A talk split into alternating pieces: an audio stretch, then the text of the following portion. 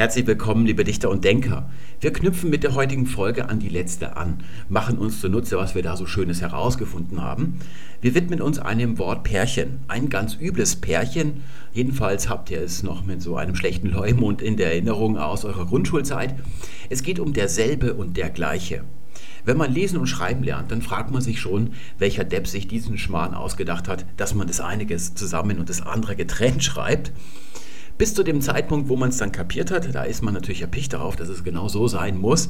Und alle Leute, die es noch nicht können oder die es nie gelernt haben, richtig, die sind Idioten. Das ist ja so in der Natur des Menschen angelegt, dass er sich dann um 180 Grad wendet, wenn er die nächste Stufe erklommen hat. Die Schreibung, die ihr hier seht, das ist die alte Rechtschreibung und die sieht ziemlich abgehalftert aus, ja, also unregelmäßig. So ähnlich wie Autofahren und Radfahren. Da hat man, weil das Fahrrad vor dem Auto erfunden ist, das Radfahren schon zusammengeschrieben und das Autofahren immer noch getrennt. Und wenn dann eine Reform durchgeführt wird, dann erwartet man von ihr, dass sie mit so einem Schindluder aufräumt, dass jetzt also entweder beides zusammengeschrieben wird oder was der neuen Rechtschreibung ja eigentlich ja entgegenkommen würde, wäre beides getrennt und das zweite Glied groß, weil sich formal ja, das haben haben wir letzte Folge gesehen, um eine Substantivierung handelt. Aber tatsächlich ist das hier gar nicht die alte Rechtschreibung, es ist eigentlich die neue. Sodass man, wie so häufig im Leben, vor der Erkenntnis steht, der Depp, der den Schmarrn fabriziert hat, der ist man selber gewesen. Es hat nämlich einen guten Grund, warum man das so schreibt. Das hat sich nicht als Inkonsistenz im Laufe der Zeit wie Radfahren und Autofahren ergeben, sondern es ist tatsächlich so, dass der Grund nach wie vor besteht, weswegen auch die Reformation in der Rechtschreibung hier nichts verändert hat. Warum man derselbe zusammen und der gleiche getrennt schreibt, das kann man eigentlich in einem oder zwei Ausdrücken beziffern oder kann man das nennen, begründen. Derselbe ist lexikalisiert, der gleiche ist grammatisch. Wohlgemerkt nicht grammatikalisch. Wir sagen ja, etwas ist grammatikalisch falsch. Grammatikalisch bedeutet in Bezug auf Grammatik. Aber der gleiche ist grammatisch, das heißt, es ist selbst Grammatik. Da steckt noch Grammatik drin, die funktioniert darin noch. Das ist bei derselben nicht der Fall. Um das zu verstehen, müssen wir ein wenig in der Vergangenheit dieser beiden Konstruktionen schöpfen. Das bringt dann auch gleich Licht in die verzwickte Frage, wie man diese beiden Ausdrücke denn richtig verwendet. Ihr seid ja bestimmt auch schon mal von eurem Deutschlehrer, Mutter, Vater, von eurem Sprachratgeber eurer Wahl oder von der Freundin, wenn es nicht mehr so gut läuft, darauf hingewiesen worden, dass ihr derselbe gesagt habt, aber eigentlich wäre der gleiche richtig gewesen. Diese Frage kann man eigentlich auch ganz schnell beantworten, indem man die Wörter jeweils durch ein anderes naheliegendes Wort vertauscht. Da kann man eine sehr schnelle Prüfung machen, das werden wir dann am Ende machen. Lasst uns mit derselbe beginnen. Die Ausgangsbasis für derselbe ist ein Wörtchen selb. Wir kennen dieses Wort schon, wenn ihr von Anfang an dabei seid. Wir haben damals ein Tutorial gemacht über selbstständig mit einem ST oder mit zwei ST. Und da haben wir als Lösung gesagt, es gibt selb ständig, es gibt aber auch selbst Bindestrich ständig. Das heißt, es sind zwei unterschiedliche Wörter. Das ist gar keine Rechtschreibfrage, ob man das mit einem oder zwei ST schreibt. Dieses Selb als solches, das wird allerdings heute nicht mehr verwendet. Was ihr hier seht, das ist vielleicht, ja, Althochdeutsch können wir sagen. Nehmen wir mal Althochdeutsch, weil wir hier gleich dieses Wort deklinieren können. Was das für eine Wortart ist, ob das ein Adjektiv ist oder ein Pronomen im Althochdeutschen, darüber brauchen wir uns nicht den Kopf zu zerbrechen. Aber tatsächlich ist es so, dass man das Ganze stark und schwach beugen konnte wie ein Adjektiv. Und das können wir uns gleich hier mal ansehen. Wir haben zunächst mal die starke Beugung. Die lautet im Althochdeutschen selber, männlich, das sind also die Nominativformen. Selbü, das ist die weibliche Form. Und selbas, das ist dann die sächliche Form. Und dann können wir das Ganze auch noch schwach beugen. Das geschieht aber nur, wenn davor der bestimmte Artikel steht. Darüber haben wir auch schon öfter gesprochen. Das muss ich ein bisschen runter machen, damit ich nicht verrückt werde, weil es nicht ganz symmetrisch ist. Der selbo, die selber und das selber. Und diese Vokale hier, die werden dann zu E, so haben wir das heutige, derselbe, die selber das selber. Und ihr seht, das ist auch noch getrennt geschrieben, weil wir hier, hier tatsächlich diese Wörter haben. Das ist eine ganz grammatische Bildung hier, also überhaupt kein Problem. Das ist also das althochdeutsche Bild. Und wir sehen, das Neuhochdeutsche unterscheidet sich davon. Wir haben im Althochdeutschen hier eine starke und eine schwache Beugung, beides völlig vollständig. Das untere, das ist uns geblieben im Neuhochdeutschen. Wir haben tatsächlich immer noch derselbe, demselben, desselben, das sagen wir alles noch. Und es bedeutet auch dasselbe wie in früheren Zeiten, aber in der oberen Hälfte bei der starken Beugung, da ist etwas geschehen. Im Althochdeutschen wurde hier richtig noch dekliniert.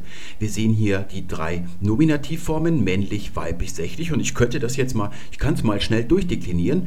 Selber und dann selban, selbemo, selbes und weiblich, selbü, selba, selbero, selbera und selbas, selbas, selbemo, selbes. Also ein komplettes Paradigma, ja? Und was ist davon geblieben im Neuhochdeutschen? Zwei Wörtchen, die nicht mehr verändert werden können. Selber und selbst.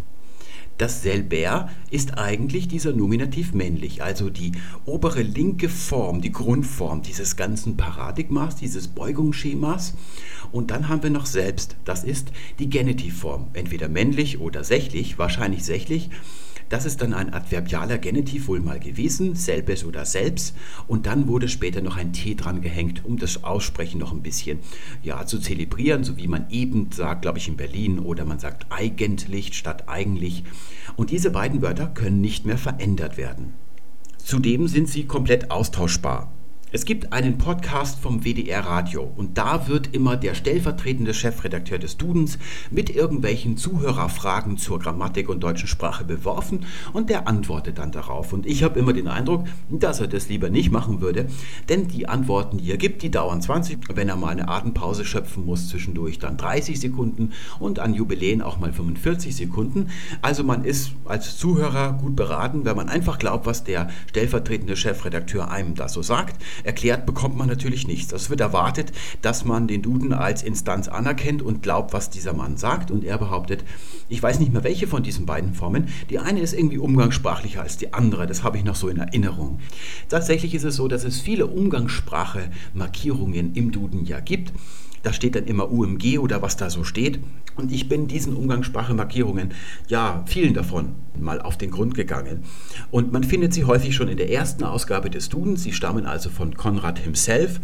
Und dieser Konrad, der hat sich sehr fleißig des Grimmschen Wörterbuches bedient. Das kann man also, wenn man das gut kennt und auch die Grammatik von Grimm, dann kann man schon sehen, dass der Duden sehr viel übernommen hat und einiges davon hat der Duden auch nicht richtig verstanden. Der war zwar alles andere als ein dummer Kerl, der hat wirklich viel gewusst, man kann ihm also keinen Vorwurf machen, aber er war eben ein Schullehrer und kein richtiger Sprachwissenschaftler wie Jakob Grimm zum Beispiel.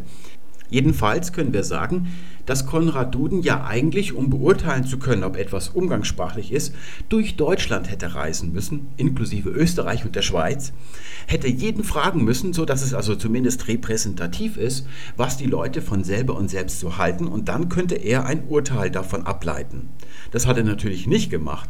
Das ist ein Ad-hoc-Urteil. Und ich glaube, dass fast alle diese Umgangssprache-Angaben, Markierungen im Duden solche Teufelskreise sind. Denn sehr häufig findet man heute Menschen, die sagen, ja, das eine ist umgangssprachlich, das andere nicht. Und wenn man sie fragt, woher sie das wissen, dann sagen sie, steht so im Duden. So wissen wir, wie ein toller Teufelskreis zustande kommt. Da hätte Molière seine wahre Freude dran gehabt. Ihr könnt das also einfach austauschen. Das sind zwei Formen herausgepickt aus diesem Paradigma von Formen, die sich eben in der frühen neuhochdeutschen Zeit hier so gebildet haben. Die sind erstarrt. Und das führt uns dazu, dass wir auch selb nicht mehr verwenden als einzelnes ja Adjektiv oder Pronominaladjektiv, wie auch immer. Dieses selb als solches, das gibt es auch nicht mehr. Sodass wir das hier in derselbe, der Artikel, nicht mehr als Artikel empfinden können, weil wir nicht mehr wissen, was selb ist. Deswegen schreiben wir derselbe zusammen. Das ist lexikalisiert. Das funktioniert also nicht mehr grammatisch. Wir können nämlich nicht mehr sagen ein selber zum Beispiel. Wir können das nicht mehr hier frei beugen, äh, wie wir das bei anderen Adjektiven und Pronomina machen können. Denn das obere hier, das hat sich nicht mehr ja, an die heutige Zeit gerettet. Das ist erstarrt. Und aus diesem Grund schreibt man derselbe zusammen. Und deswegen muss man es auch weiterhin zusammenschreiben. Die nächste Frage lautet, was bedeutet es genau? Wir wollen ja nachher die Verwendung auch klar abgrenzen von der gleiche. Und da helfen wir uns mit dem Lateinischen. Übersetzt würde derselbe im Althochdeutschen oder derselbe heutzutage ins Lateinische mit idem, auch ein Wörtchen, das man richtig deklinieren kann. Wenn ihr nicht Latein könnt, das hilft euch trotzdem, denn im Mittelalter hat man von diesen Pronomen hier ein Substantiv gebaut, kann man sagen. Das ist Kunstlatein, also kein klassisches, und das ist die Identität. Das ist also dieselbe, Dieselbeligkeit, könnte man sagen. Also, dass etwas, ja, das andere ist in seiner Identität, dass es das Selbst ist, könnte man sagen. Und so können wir ein Beispiel uns mal anschauen aus dem Lateinischen idem velle adque idem nolle. Dasselbe wollen und dasselbe nicht wollen. Dadurch erst oder das erst macht eine Freundschaft fest. Also dadurch erst, indem man dasselbe will und dasselbe nicht will, dadurch wird eine, entsteht eine feste, eine vertiefte Freundschaft die ist ja nicht besonders tiefgehend, die Amicitia im alten Rom bei den Römern. Wenn man nicht in ausdrücklicher Feindschaft miteinander gelegen ist, dann war man automatisch Freund und so war das bei den Germanen auch. Wenn ihr euch dafür interessiert, weil ihr euch aufregt, dass bei Facebook alle Leute Freunde sind und das ja irgendwie undeutsch oder ungermanisch ist, unkultiviert, dann solltet ihr euch die Folge ansehen, damals, als wir ja, über die Herkunft des Deutschen gesprochen haben. Da haben wir fünf wichtige elementare Begriffe für die germanische Identität durchgesprochen und eine davon ist Freund gewesen. Wenn man da zur gleichen ja, Eliteschicht gehört hat, war man automatisch Freund, auch wenn man sich nicht gemocht hat. Erst dann im Laufe der deutschen Geschichte, so im Idealismus vielleicht, da hat sich dann herausgebildet, dass man Freund nur ist, wenn man wirklich sich gegenseitig mindestens einmal das Leben gerechnet hat und Blutsbrüderschaft ja geschlossen hat. Das ist aber eine ja spätere Pervertierung eigentlich des Freundschaftsbegriffs. Freundschaft ist das Gegenteil von Feindschaft. Nicht, wenn man nicht wirklich in Feindschaft liegt, dann ist man Freund. Und da sehen wir hier, wenn man genau dasselbe will und genau dasselbe nicht will, dann erst ist man richtig befreundet, sagt dieser lateinische Satz. Nehmen wir noch ein weiteres Beispiel aus dem Lateinischen. Idem jus omnibus. Gleiches Recht für alle, sagen wir da im Deutschen. Aber hier steht dasselbe Recht für alle. Recht ist ja etwas Abstraktes. Es gibt das Recht und nicht lauter ja, Einzelemanationen, für jeden eine Abklatsch von, diesem, von dieser Idee eines Rechts, so platonisch gesehen, das gibt es ja nicht. Das ist also ein bisschen schwierig oder es kommt darauf an, ob man einen konkreten Ausdruck oder ein konkretes Ding hat oder ob es etwas Abstraktes ist. Da kann man nämlich die beiden Begriffe eigentlich vertauschen, derselbe und der gleiche. Und jetzt die obere Hälfte, die ursprünglich starke Beugung, wo wir heute die beiden Wörtchen hier verwenden. Das hat man im Lateinischen ausgedrückt durch ein anderes Wort, ipse. Das sind nämlich tatsächlich zwei völlig unterschiedliche Ausdrücke, die man eben im Deutschen durch ja, ein Wort mit zwei unterschiedlichen Beugungen abgedeckt hat. Im Lateinischen sind das zwei völlig unterschiedliche Wörter hier, ipse. Da sagt man zum Beispiel ipse dixit. Wenn jemand sagt, ja, das stimmt aber nicht, was du sagst, dann hat der andere geantwortet, ipse dixit. Und dieser ipse, das ist Pythagoras. Das bedeutet also, er selbst hat es gesagt. Und wenn der das gesagt hat, dann muss es ja stimmen. Genauso drücken wir es ja auch aus. Wir sagen, er selbst hat es gesagt. Also das stimmt hier völlig überein. Ein weiteres Beispiel wäre Virtus ipsa. Die Tugend selbst also die Tugend an sich sagen wir da eher, das ist so unsere Gewohnheit, wenn wir sowas ausdrücken wollen. Die Tugend selbst ist gemeint und nichts anderes. Oder eben ipsu adventu me delica visti. Durch deine Ankunft selbst oder durch die Ankunft selbst hast du mich erfreut. Also indem du überhaupt da bist oder nur das allein, darüber freue ich mich schon. Damit können wir das Lateinische eigentlich abräumen, das mache ich gerade mal. Und jetzt uns nochmal anschauen, was denn unsere Nachbarsprachen, also die Sprachen, die ihr wahrscheinlich ähm, schon mal von denen habt ihr schon mal gehört. Nehmen wir mal das Englische. Dieses obere hier, das ist im Englischen durchaus vorhanden. Man kann zum Beispiel sagen, John is talking to himself. John spricht mit sich selbst. Aber wo wir derselbe sagen, also denselben Wortstamm benutzen, das macht man im Englischen nicht. Da hat man ein anderes Wort. Man sagt zum Beispiel, it is the same. Es ist dasselbe. Und das ist eigentlich in allen germanischen Sprachen, außer eben dem Deutschen so. Man sagt zum Beispiel im Schwedischen, vi ses imorgon, samma tid och samma Platz. Wir sehen uns morgen, dieselbe Zeit, derselbe Platz. Da gibt es offensichtlich ein Wörtchen, das es im Deutschen nicht gibt oder nur noch verbaut in Wörtern wie zum Beispiel gemeinsam, dieses Sam, das ist also dasselbe. Und das ist tatsächlich außerhalb des Deutschen ein Schema.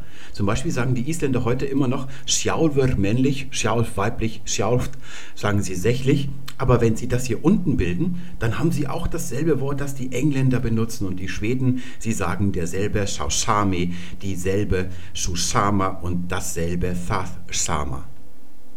Und jetzt der Kompagnon gleich. Da können wir wie bei derselbe die schwache Beugung bilden. Das ist ja der gleiche. Wir können aber nicht sagen gleicher. Das machen wir nicht. Aber jetzt die Frage, warum schreibt man das jetzt getrennt? Ganz einfach deshalb, weil gleich weiterhin ein Adjektiv ist Selb nicht mehr, das wird nicht mehr verwendet, aber gleich ist nach wie vor ein gebräuchliches Adjektiv im Deutschen. Ich bin dir gleich, sagen wir. An gleich wird entweder der Dativ angeschlossen, heutzutage ausschließlich, seit althochdeutscher Zeit her macht man das also, oder früher eben auch noch der Genitiv. Ich bin gleich in Bezug, worauf bin ich gleich? Deiner bin ich gleich, so hat man früher gesagt. Ihr erinnert euch an die Genitivwoche. Das bedeutet, dass man jemanden gleicht, also dass man ihm ähnlich ist dass man ihm gleicht, dass man ihm ebenbürtig ist. Dieses Gleich in althochdeutscher Zeit, das ist eigentlich gilich, also die Vorsilbe gi, die wir gut kennen seit dem Perfect Tutorial, und dann noch dieses lich. Dieses gi, das gibt es ja nur im Deutschen, hat sich das so weiterentwickelt. Im Englischen wurde das abgeschafft. Deswegen sagt man im Englischen I am like you und nicht I am gelike you. So hätte man im alten Englischen noch gesagt. Jetzt ein bisschen anachronistisch. Und jetzt der Vergleich er ist derselbe wie früher oder er ist der gleiche wie früher. Gibt es da eins von beiden, was richtig ist oder kann man beides sagen? Ich habe mal ein bisschen in den Büchern geblättert, die ich da so habe und habe eins entdeckt, wo die Sache eigentlich in ihrer Komplexität schön beschrieben wird. Das stammt aus dem Duden Verlag und ist von Dieter Berger. Ist schon ziemlich alt, also ist alles noch alte Rechtschreibung. Und da werden zwei hübsche Beispiele gebracht. Die erste Szene findet in einem Restaurant statt. Da kommt ein Gast rein und sagt zum Kellner, ich hätte gerne dasselbe wie der Mann da vorne. Wenn der Ober jetzt streng ist, dann müsste er zu dem anderen Gast gehen, dem den Teller wegnehmen und dem neuen Gast bringen, weil er dasselbe verlangt hat. Also das Essen da selbst möchte er haben. Aber was er ja eigentlich wollte, ist das Gleiche. Also eines, das dem da ähnlich oder sogar gleich ist. Dieser Dieter Berger, der weist aber zu Recht darauf hin, dass mit dasselbe ja auch die Gattung gemeint sein könnte. Der Gast könnte ja auch meinen, er möchte dasselbe Gericht wie der andere dort. Und dann würde das selber ja wiederum nicht falsch sein. Es kommt eben darauf an, bei solchen Gattungsbegriffen oder wenn es da einen übergeordneten abstrakten Begriff gibt oder einzelne Elemente einer Menge mit dem Namen Gericht sozusagen und da ist dann Schweinebraten 1, Schweinebraten 2 drin und so weiter. Darüber haben wir in das politische Berlin ja schon mal geredet, dass man das also nicht so einfach sagen könnte. Das zweite Beispiel, das dichte ich jetzt mal nach. Da lautet der Rumpfsatz, Petra und Katrin trugen. Und zwar dasselbe Kleid. Wenn man jetzt streng ist, dann muss man sich es so vorstellen, dass sich Petra und Katrin in ein und dasselbe Kleid zwängten. Die steckten also in einem einzigen Kleid drin, zwei Personen. Wenn ich ausdrücken möchte, dass Petra und Katrin je ein Kleid trugen, die beiden Kleider, die glichen sich aber, dann muss ich, wenn ich streng bin, sagen, das gleiche Kleid, also zwei Kleider, die einander glichen. Jetzt kann man aber auch hier sagen, das Ganze würde bedeuten, sie trugen dieselbe Art Kleid, wenn ich dasselbe Kleid sage, sodass man da nicht so streng eigentlich urteilen darf. Auch dasselbe wäre möglich. Tatsächlich ist die Sache nicht so einfach. Man kann das mit Testen herausfinden oder mit diesen Etymologien, mit dem Vergleich mit dem Lateinischen, den ich gerade gebracht habe. Das habe ich nicht umsonst gemacht, nur weil ich so gern Latein mag, sondern weil ich mir was dabei gedacht habe. Ich möchte euch das mal zeigen. Das Gleiche, ob das das Richtige ist, das könnt ihr prüfen, indem ihr es mal durch solche ersetzt. Da könnt ihr also den Satz bilden, Petra trug ein solches Kleid wie Katrin. Wenn das geht, und das ist hier ja auch gemeint, wenn jemand so etwas sagt, dann kann man das Gleiche sagen, dann muss man sogar das Gleiche sagen. Denn solcher ist eigentlich nichts anderes als so und lich, während gleich nichts anderes ist als geh und lich oder im Englischen like ohne so eine Vorsilbe. Auch das so bedeutet wie. Wir haben es hier also mit einem Vergleich zu tun. Ein, der gleiche ist immer ein Vergleich. Das eine wird mit dem anderen verglichen. Im Gegensatz dazu ist derselbe, da müsst ihr immer an idem denken, das ist immer der selbst. Wenn ihr also der selbst auch sagen könntet. Er ist der selbst wie früher. Also es ist die gleiche Identität, deswegen wegen dem Idem. Wenn es von der Identität her derselbe noch ist wie früher, dann müsst ihr derselbe verwenden. Und jetzt schauen wir uns mal den Satz hier oben an. Er ist derselbe wie früher. Das ist ja ohnehin klar, dass er die Identität nicht geändert hat. Man möchte ja eigentlich damit zum Ausdruck bringen, wenn man sowas sagt, er ist immer noch derselbe wie früher oder er ist immer noch der gleiche wie früher, dass er sich nicht verändert hat. sein jetziges Ich, das das Ich ist wie früher, es ist noch das Ich von diesem Er, ähm, das hat sich nicht verändert. Es hat gleich dem, wie er vor 20 Jahren zum Beispiel gewesen ist. Deswegen ist das Richtige hier, er ist der gleiche wie früher. Und jetzt nochmal unser Beispiel mit dem Kleid. Wenn Petra und Katrin tatsächlich in demselben Kleid drin stecken, in ein und demselben Stück Stoff, dann würde man also sagen, Petra und Katrin trugen dasselbe Kleid zugleich. Wenn ich jetzt darauf abhebe, dass es dieselbe Art von Kleid ist, also dass ich auch sagen könnte, damit wäre gemeint dieselbe Art Kleid, dann bin ich nicht der Ansicht, dass man dasselbe sagen sollte. Denn das ist ja eben das Gleiche. Dafür ist dieser Ausdruck erfunden worden. Wenn es dieselbe Art ist, das ist genau das Gleiche. Das ist also der Unterschied. Dieselbe Art von Kleid, eines das dem anderen gleicht, die also von gleicher Art sind oder von derselben Art. Jetzt komme ich selber schon durcheinander. Ich würde das also mit den Gattungsbegriffen weglassen. Da muss man fairerweise dazu sagen, dass diese Ausdrücke schon entstanden waren, bevor man sich so vom Dinglichen gelöst hat, als die vielen dieser abstrakten Ausdrücke erst sich gebildet haben. Das ist ja eigentlich ein Merkmal unserer Zeit, nicht erst seit gestern schon, sondern schon seit vorgestern. Aber es ist ursprünglich so, dass diese Ausdrücke sich anhand von konkreten, einfachen Leben vielleicht gebildet haben, schon vor der Erfindung der Philosophie und Schriftstellerei im Deutschen Insoweit ist das vielleicht heute ein bisschen, ja, kann man es großzügiger handhaben, aber ihr habt gerade gesehen, wenn man das hier zu sehr abstrahiert, so auf deutsche Art und Weise, da eine gleiche eine Philosophie draufsetzt, dafür ist eben das Gleiche erfunden worden, dieselbe Art von sozusagen. Etwas von der Art, das dem hier genau gleicht. Derselbe müssen wir in der neuen Rechtschreibung klein schreiben natürlich. Nicht nur zusammen, sondern auch klein. Jetzt geht es um die Frage, zu guter Letzt, der gleiche. Schreibt man dann gleich groß oder klein? Ich habe gesagt, das ist nach wie vor grammatisch, das ist nicht lexikalisiert. Und wir wissen, wenn da vorne der Artikel steht, wobei immer noch nicht ganz klar ist, ob es wirklich der Artikel ist. Es könnte nämlich auch das Demonstrativpronomen sein, aber lassen wir das mal beiseite. Wir haben einen Artikel und wir haben gleich. Und wir wissen, gleich ist auch ein Adjektiv. Ich bin dir gleich, sagen wir. Wie muss jetzt gleich geschrieben werden? Groß oder klein in der neuen Rechtschreibung? Und man sieht daran, dass die Verfasser der neuen Rechtschreibung sich nicht so sehr interessiert haben, was die Leser ja eigentlich denken oder für die Leser gedacht haben, also Metakognition, sich in den Leser oder Ratsuchenden hineinversetzt haben, denn in den Regeln wird diese Konstruktion überhaupt nicht erwähnt. Und das ist schon ein bisschen grotesk, wenn man sich überlegt, dass es ja eine der größten Schwierigkeiten im Deutschen ist, diese Getrennt- und Zusammenschreibung von diesen Wortpärchen, dass das im ganzen Regelwerk nicht erklärt wird, sondern einfach davon ausgegangen wird, dass es sich aus der genialen Systematik der Regelung irgendwie ergeben würde, für den der Rat sucht. Aber so ist ja die Wirklichkeit nicht. Man liest es sich ja normalerweise auch nicht komplett durch. Jetzt gibt es eine Wortliste zu diesen Regeln. Und da ist immer auch die Frage, wie verhält die sich, wenn es darum geht, dass das Ganze ja ein juristischer Erlass ist, also eine Vorschrift. Was ist diese Wortliste wert? Ist die nur eine Veranschaulichung oder ist die Regel selbst? Also das ist ein bisschen problematisch, vor allem weil da viele Dinge drinstehen, die nicht konsistent einhergehen mit der Regelung selbst, sodass wir da immer sagen müssen, das ist nachgeordnet. Und in dieser Wortliste steht gleich drin und da steht folgender Eintrag und der ist eben ein bisschen problematisch. Hier kommen also gleich Lauten und so weiter, das geht uns heute nichts an, aber hier das Gleiche. Aber der Gleiche selbst in dem normalen Sinne, wie wir haben, ähm, die trugen beide das Gleiche, würden wir zum Beispiel sagen. Und da ist dann das gleiche Kleid mit gemeint.